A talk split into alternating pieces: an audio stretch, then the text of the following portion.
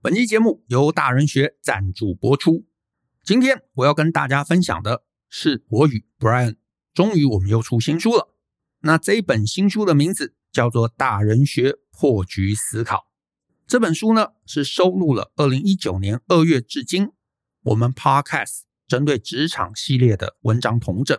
那书中呢，我们用一个更有全局观点的架构来跟大家分享职场的相关应对进退。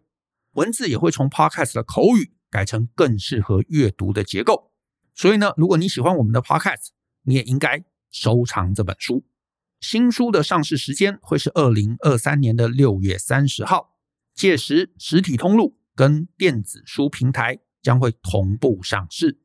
那至于海外的读者，我们的书在新马、香港、澳门也都可以在七月份与当地的实体通路，如新马的一季国屋，或者是香港的和平图书、三联书店、中华书店、商务印书馆以及诚品等等都可以找到。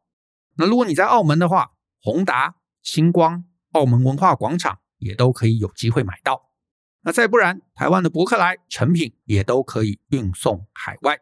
那希望大家喜欢我们的新书，也可以届时支持我们一下。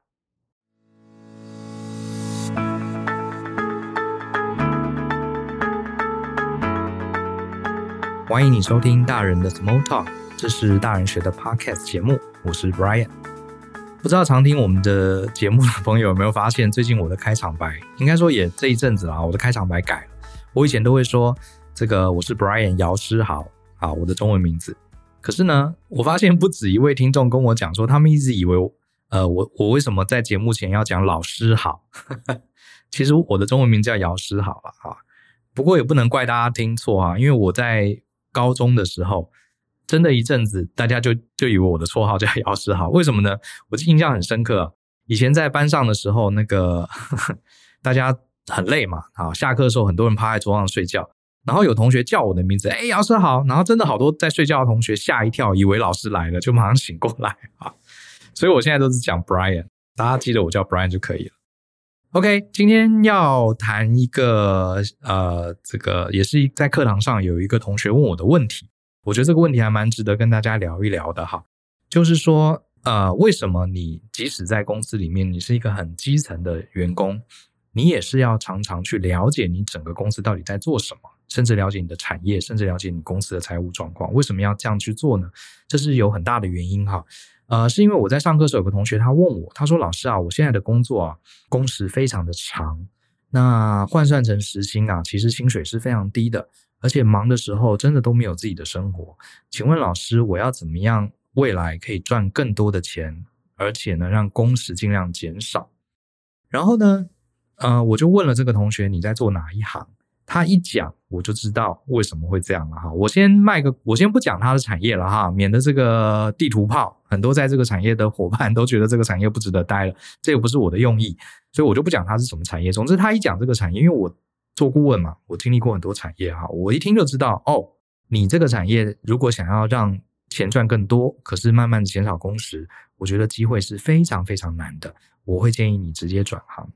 我是这样问他的哈，我就问他一个很简单的问题，我说：“这位同学，你观察一下你的公司，或者说你的老板好了，你觉得你的老板工时长不长？你觉得你老板过得好不好呢？”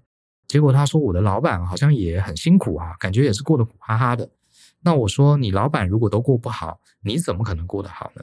事实上呢，就算你的老板过得好，员工都不一定过得也很好，更何况你连老板自己都过得很辛苦，工时很长。你怎么可能会过得好呢？好，其实这里面你问你自己几个问题就知道了。比方说，我就问同学啦，我说你公司怎么赚钱？你们公司是靠什么样带来营收的？同学就说哦，我们接政府的标案。好，那我就继续问啦。那政府怎么决定要把案子给谁呢？是给技术好的吗？他说不是，是低价得标的。好，那既然你公司是透过低价得标，那请问你公司要怎么样赚更多的钱呢？同学就说，那当然就是接更多的案子啦，而且要雇更少的人啦。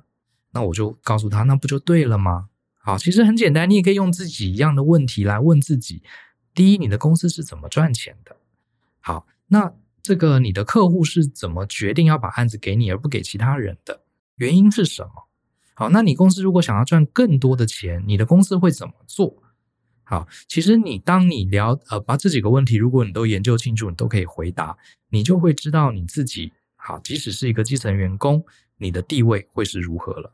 好，其实这是很简单的。好，那像这个同学，你是老板嘛？你如果你的公司是都是做政府案子，而政府这种案子又是低价得标的，那很显很显然，你的老板只能呃这个雇更便宜的人，讲白一点就是这样，甚至雇更少的人，让你们做更多的工作。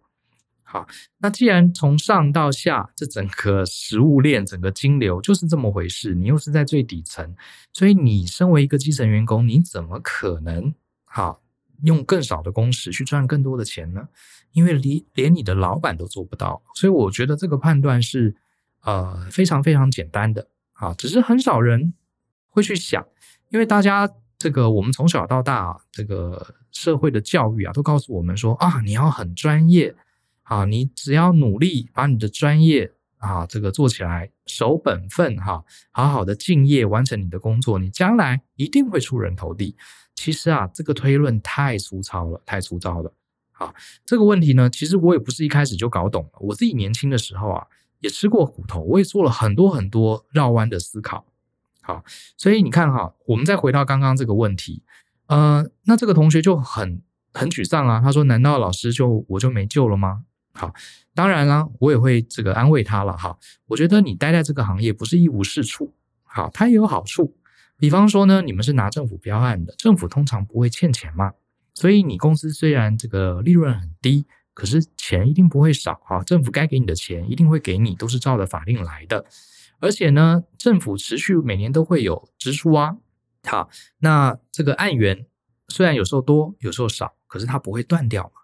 所以你的公司虽然吃不饱，可是呢也饿不死。所以相对的，你的工作大概也是吃不饱、饿不死。好，我们的命运其实是跟公司绑定的啦。说实话，好。那另外呢，你说呃，这位同学他的学历很高，而且他也还蛮喜欢他的工作的。那这时候他就说：“老师，那如果我持续精炼，好，我的技术会有帮助吗？”我会跟他说：“其实帮助也不大。”为什么呢？因为你的产业是最低价得标，所以如果你有很厉害的技术，除非你这个技术是可以让你省很多很多钱，好，省很多钱，否则的话，你做得更好，你有更多的价值服务，你的这个品牌形象更好，其实也帮助不大，至少在它的产业帮助是不大的。好，你只是不断的去增加你的工作量，来降低你的单位成本而已。好，那可是呢，难道这样就一无是处吗？也不是。好，因为你的产业呢，它并不追求新的技术，也不追求新的 idea，啊，不追求创新的企业，所以呢，呃，你们工作量才会很大。好，可是呢，往好处想，它变化也不大，因为你这个产业不追求创新嘛，所以你只要在这个领域待得越久，你会熟能生巧。所以你在这个领域里面越老会越轻松。好，所以我也问他，我说你们公司里面的老人是不是常会压迫你们新人？他说对对对，你怎么知道？这是一定的嘛，这个不用 在你公司上班也知道的，因为你们这个产业不是追求创新，所以你在里面创新也没用，反而是做了久了啊，因为他工作是很固定的，做了久了，经验多了，钱也不会多，可是至少可以比较轻松。而且呢，一直会有新鲜的肝进来，所以这些老人他待久了，他四十岁、五十岁，他没有赚到钱，至少他要轻松一点啊，所以他呃就会去 尽量把工作丢给你们这些新人嘛。而且老人也确实有地位，为什么？因为他做了久了，他靠他的经验就可以稳稳的啊站住他的位置，不会被淘汰。好，所以你的产业基本上就是这样。所以往好处想，你可能很难降低你的工时，你也很难赚更多的钱。可是呢，你会越做越轻松。如果你喜欢你的工作，你想要追求一个稳定，你的工作也应该也不会不见，好，也不会不见，因为政府的工作总是稳定的。你也不太，你也不太需要有非常强大的竞争力，也不需要有持续的去学习、持续的创新，所以你是可以越做越爽的。虽然钱不多，可是你可以越做越舒服。然后等你年纪大了一点，你工作很熟悉了，你可能八个小时的工作，你两个小时就可以做完，加上六个小时丢给新人。你其实可以去学学插花，学学刺绣，打打高尔夫球，呃，或是花时间在你的家人身上，诶，也可以达到一个很平衡的生活。啊，所以呢，我给他的建议就是：第一，如果你对于职场的期待呃，工作不是我们的人生的全部啊。你只觉得哦，有一个 OK 的薪水，我可以养家活口，然后我有将来我会越来越清闲，呃，而且工作越来越呃，工作会很稳定，我也会越来越清闲，然后我可以达到工作跟生活的平衡，以工作跟生活的平衡为目标，而不是以致富为目标的话，那我觉得这个产业很好啊。好，如果这是你要的，这个产业还是可以待。好，不是每个产业都可以这样子安稳做到老的，对不对？呃，所以它并不是很差的一个产业。那可是呢，如果你真的对这个产业非常有热情，你想要成为业界顶尖，这也可以。那你就好好磨练。可是我也提醒他，你所谓成为业界顶尖，并不是在技术上顶尖，因为他是拿政府标案的嘛。我就说，如果你想要在这行做到头，确实可以赚比较多钱。可是第一个，他工时可能还是很长，就像你现在的老板一样。而且第二，你的老板可能并不是靠很厉害的技术。好，而成为今天的佼佼者的，他可能是因为跟政府的关系很好，而成为业绩佼佼者。所以，如果你将来你未来想要的是想要成为像你老板那样的人，好，虽然工时还是很长，可是至少赚的钱比较多。那你就要努力培养你的社交能力，努力培养你的业务能力。你可能就要比较更 open-minded，好，不能只是坐在电脑前面做设计哦。你可能要多多去外面走跳，要了解政府单位的苦处跟难处，要帮他们解决问题，要往一个比较是行脚商人、业务型的人格发展。那你将来说不定啊，有了很好的案源，你就可以自己创立一间公司，你就可以找很多像你现在这样的年轻人来做案子，这也是一条路。可是呢，我得说，工时要低，又不想要去交际，然后又想要赚很多钱，我觉得在你这个产业是很难的。如果你真的要做到，我建议你转行。好，大概就是这样的一个分析跟思考啊。其实这件事情啊，我为什么会很快的给同学这样的一个呃逻辑的拆解，是因为我自己年轻的时候也遇到一样的问题。大家知道，我其实啊最早在念的是土木系嘛，所以我一开始毕业也是留在。工程营建业，那当时呢，我觉得我其实自己对工程营建业是有一些热情的，因为我觉得能够设计出呃可以用一百年以上的楼房跟桥梁，可以抵抗地震，呃，尤其是桥梁，它可以连接两个不同的地方的人民的生活，我觉得这是一种很伟大的事情。可能我心中有这样的一个浪漫吧，哈，所以我才会去念土木系，而且去念这个结构组、结构相关的。领域，可是当我真正开始上班之后呢，我就发现这个产业啊，其实是还蛮辛苦的。可是它又不要求创新，呃，慢慢的我就发现这个产业，呃，它的真实的一面，不是说这个产业不好，这个产业的好处就是稳，而且你越老，你会累积越多经验，你会越稳。啊，因为老实说，你盖过十间房子跟只盖过一间房子都没盖过的工程师相比，你真的是知道很多事情，而且公司不会把你 fire 掉，因为这个经验啊，做过工程的就知道，它有太多眉眉角角。你说学问也不是学问，可是就是你遇到了就知道，你没遇到，你真是完全搞不懂是怎么回事。呃，后来我就发现零件产业啊，就是这么回事，所以我就面临一个很大的抉择：这个产业如果我要待，我就要待得够久。我才会得到一些好的回报。这个回报未必是钱，而是你会用更呃钱是差不多啊，可是你会用更轻松的方法赚到钱，而且你会很稳，所以对呃一个稳定的家庭是有帮助的。这是营建业的好处。可是如果你想要在三十五岁以前，好发光发热，学习新东西，跟很多很优秀很厉害的人一起发挥创意，这个产业是很难很难的，几乎是不可能的。好，那我的个性又是喜欢。接触新东西，接触新呃不同的人，然后有很多的火花，脑力激荡，这是我对一个产业的期待。所以那时候我就很犹豫，我到底是不是要离开这个产业？好，那这后来为什么决定要离开？其实有两件事情算是给了我第一个启发。第一个启发就是那个李斯的故事。大家知道李斯是秦朝的宰相嘛？他以前也是一个穷书生，他后来为什么会很努力的去从政，去呃取得权力呢？这个应该是我记得没错哈，在《史记》里面他有讲过李斯的故事嘛。他就是在当穷书生的时候，他去这个茅房上厕所，结果发现啊，这个茅房里面也有厕所。啊，不是茅，不是茅，我在讲什么？茅房里面有老鼠哈，茅房里面有老鼠。那这个茅房里面有老鼠啊，其实你知道吗？茅房里面没什么东西可以吃嘛，对不对？好，没什么好东西可以吃。所以这个老鼠啊就很瘦，瘦瘦小小，营养不良。然后看到有人来上洗手间啊，又害怕的要死哈，就逃跑，就总之是过得很可怜的小老鼠。可是呢，当这个李斯跑去谷仓，哇，谷仓里面啊，这个老鼠每个都吃得胖胖的，而且看到人还不跑不怕。啊，可能这个谷仓里面太多老鼠了嘛，所以人也不会去抓它，而且躲的地方也很多，所以谷仓里面老鼠又胖，过得又爽，又自由自在。那你说这老鼠都是一样的，对不对？谷仓里的老鼠难道比较优秀、比较聪明吗？做了比较好的人生选择吗？其实没有，纯粹是它所处的环境比较好。就导致他比较优渥、比较舒服的生活，不管是在生理上或是心理上。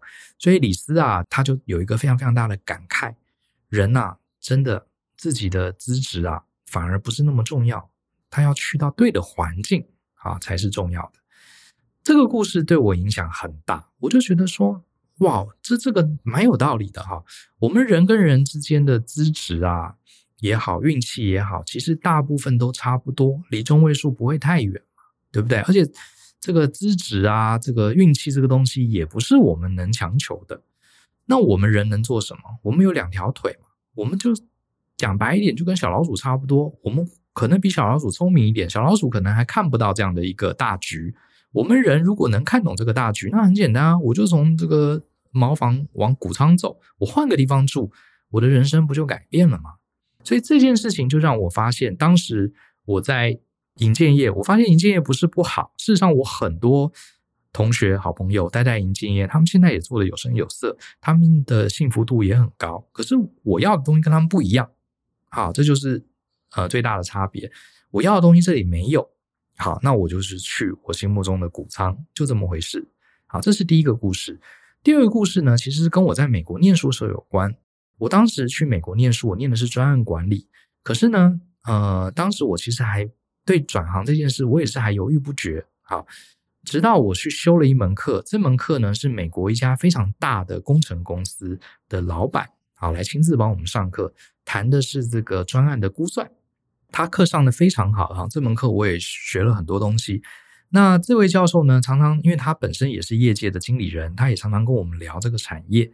我记得有一呃有一次有一个同学就举手问了这个教授，就问这个老师说：“老师，你为什么会留在银建产业？因为在美国银建产业也很辛苦，呃，赚的钱呢，呃，比台湾好一些，可是他其实也比不上一些科技业啊、资讯产业这么光鲜亮丽。”结果。呃，这个老师就讲，他说：“对你，你的看法是没有错的哈，在营建业非常辛苦，而且风险很高。如果房子出了问题是要坐牢的。然后呢，呃，压力也很大。然后赚的钱，其实他说，如果以我的资历、我的学历，我去别的产业，我会赚的比现在更多。那为什么我要留在这个产业呢？然后这个老师讲了，Because we love it，就是因为我们爱它。大家就笑了哈，甚至还有同学觉得很受激励，就给他鼓掌。”因为爱，所以我留在这个产业。可是老实说，当时我听了，我是笑不出来。我心里想，美国的营造业已经比台湾的营造业要好很多，制度化更多，更好，相对创新能力也更好。连在美国的营造业做到 CEO 的这个教授，他留下来最大的原因是 We love it，因为爱。哇，天哪，这对我来说是一个打击啊！即使连他这样子都只是需要靠爱才能 支撑在这个产业，那我的爱可能还没有他那么强，好吧？我还是要去我的谷仓。所以是这两个故事啊，让我确立了这个我原本的产业它是无法满足我的，好，是无法满足我的。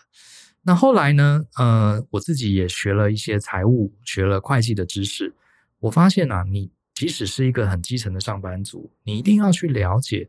你这个产业，甚至你的公司这几件事情，第一个就是你们公司是怎么赚钱的，刚刚讲过，而且不光是知道怎么赚钱，你还要知道你们公司产品的毛利。好，毛利这个词大家一定都听过，可是我猜可能有些呃伙伴还是不知道毛利是什么意思哈。我们知道毛利跟净利都是营收，好，公司赚到的钱，客户付给你的钱，你收进口袋的钱，要扣掉你的成本。那简单的说，毛利好是你赚来的钱，就是营营收减掉你的销货成本。呃，好，我也不是会计专家。总之，销货成本的意思就是扣掉你这个制作这个产品本身的成本。好，比如说你是卖面包的，好，你是卖面包的，那这个面包啊，呃，你是开面包店的，那你一个面包卖六十块，你扣掉这个面包它的材料钱，好，奶油啊、鸡蛋啊、面粉这些钱，你一个面包发现可以六十块，你可以赚到这个呃三十块，那你的毛利就是三十块，好，毛利百分之五十。那什么是净利呢？是你这个毛利还要再扣掉你开这个店的营运成本，比如说你可能要付钱给员工薪水啦，员工还有劳保健保，呃，你身为老板也要支付啊，还有水费、电费、网路费啊，甚至你还要面包店要打广告啊、行销费。再扣掉营运的这个成本，最后才是净利。我们先不用管营运成本，这个可能一般的同仁你可能也不知道公司的营运成本是多少。可是我觉得你至少三号要知道你公司这个产业的毛利。好，因为毛利其实也不难，你甚至不用去看你公司的财报，你大概可以知道你这个产业的毛利。因为每个产业的毛利其实呃，同样从产业的公司，大家的毛利是相类似的。比方说，你今天盖房子。营建业它的毛利可能就很低，也许只有百分之五，呃，不到，扣掉那些成本。可是你今天做餐饮，餐饮的毛利就会很高。当然，每一家餐厅彼此毛利又不一样，可是整体看餐饮业的毛利率一定是高于营建业的毛利率。所以你如果去到一个毛利比较高的产业，通常了，哈，这当然都有很多例外，请各位不要把我的话直接当做这个。呃，判断的准则，可是你大概要有这个概念。你如果在一个毛利很高的产业，代表公司每卖掉一百块钱的货，它可能会留下来更多的钱，啊，更多的钱。那这些钱，它可能就可以拿来付员工的薪水，可以付给员工的福利。所以毛利越高，公司通常福利也会越好，因为它剩下的钱比较多嘛。啊，一般来说是这样。那如果你进到一个毛利极低极低的产业，比如说像接政府的案子，好，通常毛利是很低很低的。那老板自己留在口袋的钱都很少了，他一定会 cost down，他一定会雇更少的人。好，他这个他辛辛苦苦卖一百块的东西，他可能只留两块三块在口袋里，这两块三块还要付水电费，还要付员工的薪水，所以他一定会倾向怎么样？找便宜的人，所以你旁边就会有很多猪队友。对不对？我们讲的现实一点，他不会去花钱找很优秀的人进来，而且他不会雇很多的人来。所以你当你很忙碌，你整天加班，你会很生气啊！你觉得老板为什么不加人呢？台湾薪资已经那么低了，为什么不加人呢？原因很简单，因为他卖掉一个产品进账一百块，他只剩下三块钱、两块钱可以来雇人。所以他他怎么会多雇人呢？对不对？所以他宁愿压榨你，让你做更多事情。那你说我不爽，我走了怎么办？呃，这个他老板人就走掉啦。你放心好了，他刚好他可以再去找一个更便宜的人再进来去补。为什么？呃，他不担心呢？说可是我的技术很强，他找一个更菜的人来补，这样子公司的技术就流失啊。那刚刚讲了嘛，他毛利低，通常也代表他拿到这个案子，他的商业模式哈，除了毛利之外，就是赢。呃，连接到第二个，它的商业模式跟它的竞争优势，它可能本来就是靠低价抢标，所以它的客户比较重视你们东西便不便宜，而不是你们的技术好不好。所以这对老板来说，我雇一个很厉害、很优秀的研发人员，对我赚钱没有帮助啊。我雇一个这个国外一流大学的博士，薪水一个月十几二十万，我也是毛利只有两块三块。我雇一个什么都不会的大学毕业生，我的毛利也没有比较多，那我为什么不雇一个啊更便宜的这个菜鸟呢？所以你觉得你很优秀，那你就应该要去毛利更高的地方，而不是在这边跟老板怄气。好，我讲的很现实，我不是在帮老板讲话，而是商业就是一个硬底子的东西，一翻两瞪眼的，它是数字可以算出来的结果。那很多的同学们。一辈子哈，就是学习他自己的专业，他不去理解商业，他想说我又没有要当老板，嗯，我将来也没有要创业，我为什么要懂商业？那是老板要在乎的事，我把我的专长顾好，这是我的本分。你这样想的话，也没有说你不对，只是说你很可能你的人生就会遇到卡关了，因为你的老板都赚钱赚那么辛苦，你怎么可能从中工时又要少，薪水又要多？这是不可能的嘛。好，所以你一定要去了解你至少你的公司在这个产业里面的毛利是多少，这个非常非常重要。好，我再举一个例子，这个毛利的观念太重要了哈。我后来发现，真的我周围好多人真的连毛利净利是什么都搞不清楚，而且也不知道它跟我们自己人生的关系。毛利跟你的人生是很有关系的，你的公司的毛利真的直接是相关的。再来，我们来看商业模式。商业模式就是你公司是怎么赚钱的。啊，这个很重要。不管你公司是做产品还是做服务，好，呃，举个例子来讲好了，我们就拿手机来讲好了。比如说今天 iPhone，好，Apple 的 iPhone 这个手机是一个很成功的产品。那 Apple 的商业模式是什么？我们就针对 Apple 来讲，好。Apple 的商业模式，它赚的钱主要是一个创新的产品开发的钱。当然，你可能会呛我说：“老师，你不懂，呃，Brian 你不懂 Apple。Apple 其实很多营业是来自于它的服务、它的平台，还有它的这个呃 Apple 税啊这一类的。我当然知道，可是我们现在先 focus 在 iPhone 嘛，一只 iPhone 啊贵的要四万多块。据我的这个上网去查，一台四万多块的 iPhone，它的毛利就是扣掉它的这个材料的成本。剩下的毛利，苹果赚了这个毛利的七成以上。那你说什么？在越南啊，在中国大陆那些组装厂组那么多 iPhone，到底赚多少钱呢？他们只占毛利的百分之二不到，甚至还有的只到百分之零点几。这个几万人组装 iPhone 的工厂，总共一起只分摊到一只 iPhone 毛利的百分之二以下。可是苹果公司。那几个研发人员，搞不好顶多是研发 iPhone 的人，我猜可能也不超过一千个吧，或是顶多一千个，他们却 share 了每一只 iPhone 百分之七十的成本，所以你就知道 iPhone，嗯，就知道 Apple 那个 Campus 里面，他们员工坐的椅子是四万五万一张的，越南、中国大陆的组装厂的劳工可能坐的是几百块一张的椅子，你懂我意思吧？所以你今天如果是在这个毛利百分之一、百分之二的公司，就算你是一个组装能力一流，你非常优秀的一个啊组装厂的工程师，你的老板都是赚那么微薄的毛利，你怎么可能让工时更低？好，然后这个还能赚更多钱呢？因为你的公司的商业模式就是透过大量低价的劳力来组装，好，透过量好来获得这样的一个营收。那苹果是透过它的智慧财来获得这个营收，它本来商业模式赚钱的来源就是不一样的嘛，啊，就是不一样的，所以我们身为一个单独员工，你很难去改变这个状况。好，另外就是竞争优势，竞争优势就是说你在同样的这个产业下，你跟你的竞争对手，你是靠什么样打败你的竞争对手？好，比方说你是靠便宜打败你的竞争对手，我们今天都要跟这个。呃，比如说，我们就拿这个企业培训啊这样的一个领域来讲，我们有一些同业，他们是专门接这个政府的案子的。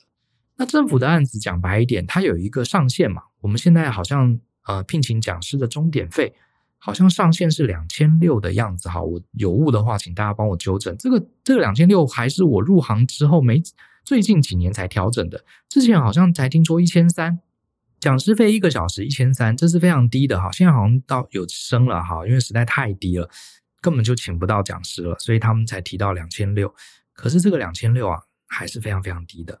呃，我们一般企业像我们去，呃，我可以透露一下啊，大概是一般在业界一线的不错的讲师，一个小时，呃，收到两万都不意外。好，收到两万都不意外。你看才两千六，你看这差几倍？好。当然了，两万是很很厉害的讲师了，啊，是一线的一线的讲师可能会收到一万七万八到两万多，甚至更高都有。好，这是指一天七小时的课程，大概是有这个价位。呃，那你说你两千六，你怎你怎么可能会找那些讲师？很怎么找到那些讲师？这是很现实的。可是还有没有呃，这个管理顾问公司还是去接政政府专案？有，还是有。那可是他们的竞争优势是什么呢？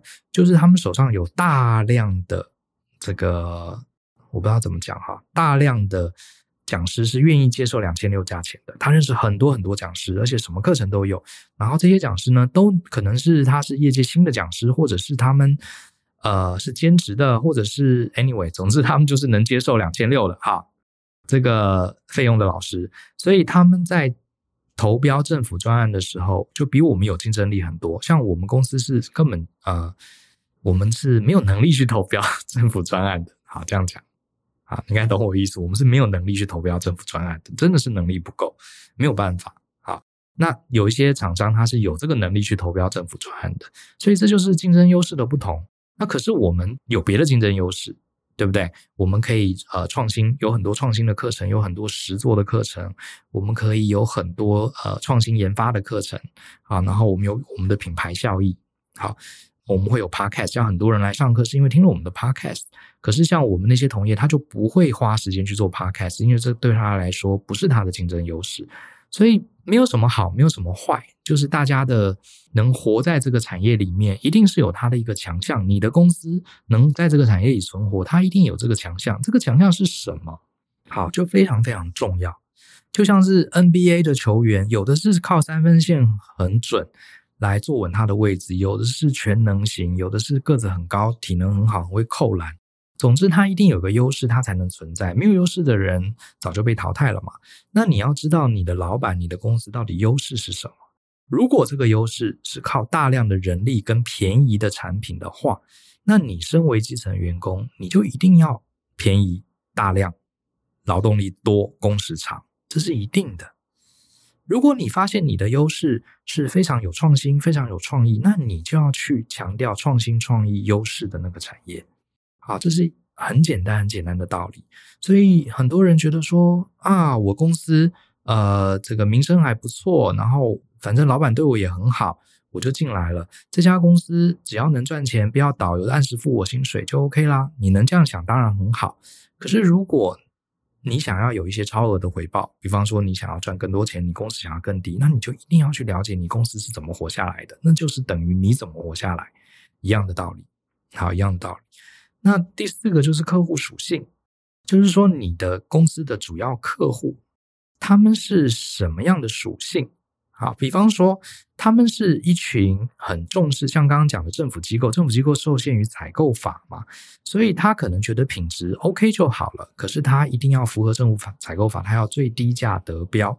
所以，呃，如果你的客户是政府，受限于他也是，他也不愿意，他也想用好的东西，可是有采购法。对不对？他必须得合法，所以你的客户都是这群价格敏感者。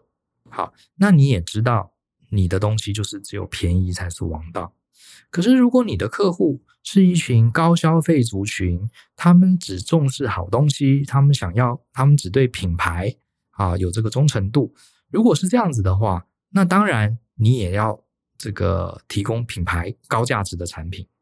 好，可是相对的好处，你可能会很辛苦，你就要做出很极致的东西。你可能常常要学习，你只能常常要努力，要学一大堆新的技术，而且你会很担心，呃，别的竞争者比你更厉害。可是相对的，你的薪水也会高。这个我觉得就是一个很一翻两瞪眼啊，没什么转换空间的一个思考。好，所以呢，重复一下，我只想跟大家讲。啊、呃，甚至我会我自己会很希望，我当年要是一进公司就有人教我去看这个大局，我一定会非常感谢。可惜是我那时候身边我家人，呃，没有人在大企业当主管，也没有人是做生意，就算有，他们也不一定能悟出这个道理，或者是没机会跟我教我吧，我不知道。我也是绕了很多坑，在这个不适合我的产业待了很久很久，我最后才想通了这个道理。啊，然后我就开始执行了我一系列转职的计划。当然，我再度强调，不是说你原来的职业不好，这看你要什么。如果你要的是安稳的生活，你想要越做越轻松，呃，这样的产业非常好。可是我要的不是这个嘛，所以呢，我当然就离开。我不可能一个人去改变整个产业，然后我更不希望大家最糟的状况就是你搞清楚了这件事情，然后你又不敢去离开，又不敢去从 这个不敢跨步迈向这个谷仓，然后你又要留在你原来地方，一直咒骂你的产业，这个是最糟糕的。你要不就接受啊，因为每个产业都有它的好处，享受它的好处。你要不就是大胆的离开，啊，去你心目中的谷仓，而不是站在原地不动，然后又要咒骂它。啊，所以产品的毛利，好，你公司的毛利到底是多少？好，你的产业的毛利是多少？然后你公司是透过什么样的方式赚钱的？商业模式是什么？还有你公司跟其他的同业竞争的优势在哪里？你公司凭什么可以活在这个产业里面？还有你们的客户跟你们买东西的人都是什么样的人？他们的价值观，他们最在意的点是价格还是品质还是品牌？这个东西你一定要了解。就算你只是一个小助理，就算你只是一个小小的城市呃城市设计师，你一定要了解，因为它跟你的人生是息息相关的啊！这就是为什么 Joe 开了一门呃，要用公司经营公司的思维来经营的人生。这门课真的不是开给什么要做生意、要创业的人，它真的就是开给你跟我跟每一个啊努力打拼的上班族工作者。你如果没有公司，因为我们依附在公司的下面嘛，你又不懂公司，我们依附在商业市场下面嘛，你又不懂商业市场，你怎么可能能在这个不对的环境里得到你要的东西？这是不可能的。好，所以这一串就是我给那些同学的建议。那可是同学就说啊，那可是老师，其实这样讲，看来我想要的东西，我这个产业没有。那可是我现在在这个产业已经很多年了，我想换产业也来不及，而且我大学就是学这个科系的。怎么办？好，那这部分我就比较呃，今天就可能就不讲了，因为大家得听我们节目知道，这就是所谓的沉沉没成本谬误嘛。很多人就觉得说很可惜，我过去都大学都念了这个科系，我都念了研究所，我在这个产业都待了几年了，我现在要换，那不是很可惜吗？其实你仔细想想看，你过去投入了这些呃心血，确实是呃你投入的东西，可是你换跟不换，那些东西也不会改变啊。我们要看的是未来嘛。对不对？你今天说很可惜，很可惜，难道你要继续 做？你要继续忍耐吗？忍耐一辈子吗？你这辈子还没有结束啊，你后面还有大好的光阴啊。过去的东西就不要想了，你要想的是你的未来嘛，对不对？好，这个我们今天不多提了，因为沉没沉没成本谬误，我们在好几集都有特别强调，这是一定要摆脱的。你要看的是你未来。你如果今天真的换了这个产业，就算给你五年，你好好的去经营，其实你也成为那个产业的人了，是吧？好，所以我觉得根本就不用担心这个事情，而且担心也是没有意义的。好，所以呢，我还是想跟大家说一声哈，呃，今天这一集啊，我觉得有几个重点嘛。好，第一个就是你想要在这个产业获得更好的，呃，更好的这个，我们讲超额的回报，不管是轻松啦，不管是人际关系，不管是成就感，或者是金钱，总之是一些你要获得更超额的回报，比现在更好的回报。我觉得第一个。就是看看你的老板过得好不好。如果你老板也过得苦哈哈，那你大概就知道，呃，这个没什么机会了。好，那你老板过得好，你就好吗？也不一定。好，至少你老板要过得好，对不对？你你才会更好嘛。老板都过得苦哈哈，你怎么可能更好？第二个就是了解你的公司的四个面向，刚刚讲了嘛，哈，是这个产品的毛利率有多少呢？然后你的公司怎么赚钱的？就是商业模式，还有跟同业之间优势能活下来的点是什么？竞争优势哈，还有就是客户属性这四个东西，你一定要了解。好，你不了解这些，呃，你来问我，我其实也没办法啊，因为人就是受限于环境，环境的影响远比我们要想象的大非常多。所以，我们今年也出了一本书啊，我想有在关注我们朋友也知道，是我跟就合出的，把我们 Podcast 里面跟职场的大局有关的这些内容啊，重新整理、重新改写，好，变成一本书。这本书呢，呃，叫做《大人学破局思考》，它是一个谐音了哈，你可以念成“大人学破局思考”，也可以改成“大人来学破局思考”，其实一样的意思。一定要去看懂这个大局，好。这跟你想不想成为老板、想不想创业，其实不一定有关系。尤其是我们在这整个生态链、整个食物链最基层、最底层的，你更要常常提醒自己，仰望星空，看看自己在哪里。好，并不是要你看懂局，从来不是叫你去称霸，只是让我们更好的生存而已。好，所以这个观念呢，希望对大家有一些帮助。那我建议大家听完这一集，如果你对你的产业、对你的公司，呃，不是那么满意，我觉得也不要先急着离职。我今天的重点也不是叫大家离职，尤其是你今天是公务人员，或是你是在我们提到的营造业，呃，我并不是说要离职哦，而是说你要先想你自己到底希望职场，好，这四十年能为你带来什么？你想要什么？好，自己想要什么，才知道要去哪个环境嘛，对不对？搞懂自己要什么，接下来呢，分析一下。你公司的这个产品毛利、商业模式、竞争优势，还有客户属性，了解一下你想要的东西在这里能不能拿到。好，接下来我想答案就很清楚了。如果你的呃选择留下来，那我祝福你，你就好好享受你这个职场里面特别有的优势。好，每个职场都有它的好处。那如果你决定是要离开，那我觉得就不要想那么多，赶快走，因为越早走，你越有机会去培养新的技能，培养这个产业新的经验。你留在那边一直拖，只会更差，不会更好。好，不要被沉没成本给绑架住了。好，这是我今天简单的呃给大家一些建议啦啊，希望对大家可以提供，不敢说有帮助，我只是敢说这个，也许你可以想一想你过去没有想过的事情。那今天节目就到这边，那也希望大家有空啊支持我们的新书，叫《大人学破局思考》，呃，在这个电子书也好，实体书也好。在这个全台湾各大的，甚至国外的一些大的媒体平台，包含亚马逊，我们都有上架。好，有兴趣的话，欢迎你可以参考一下我们的新书。那我们今天的节目就到这边，希望大家喜欢。相信思考，勇于改变。我们下次见喽，拜拜。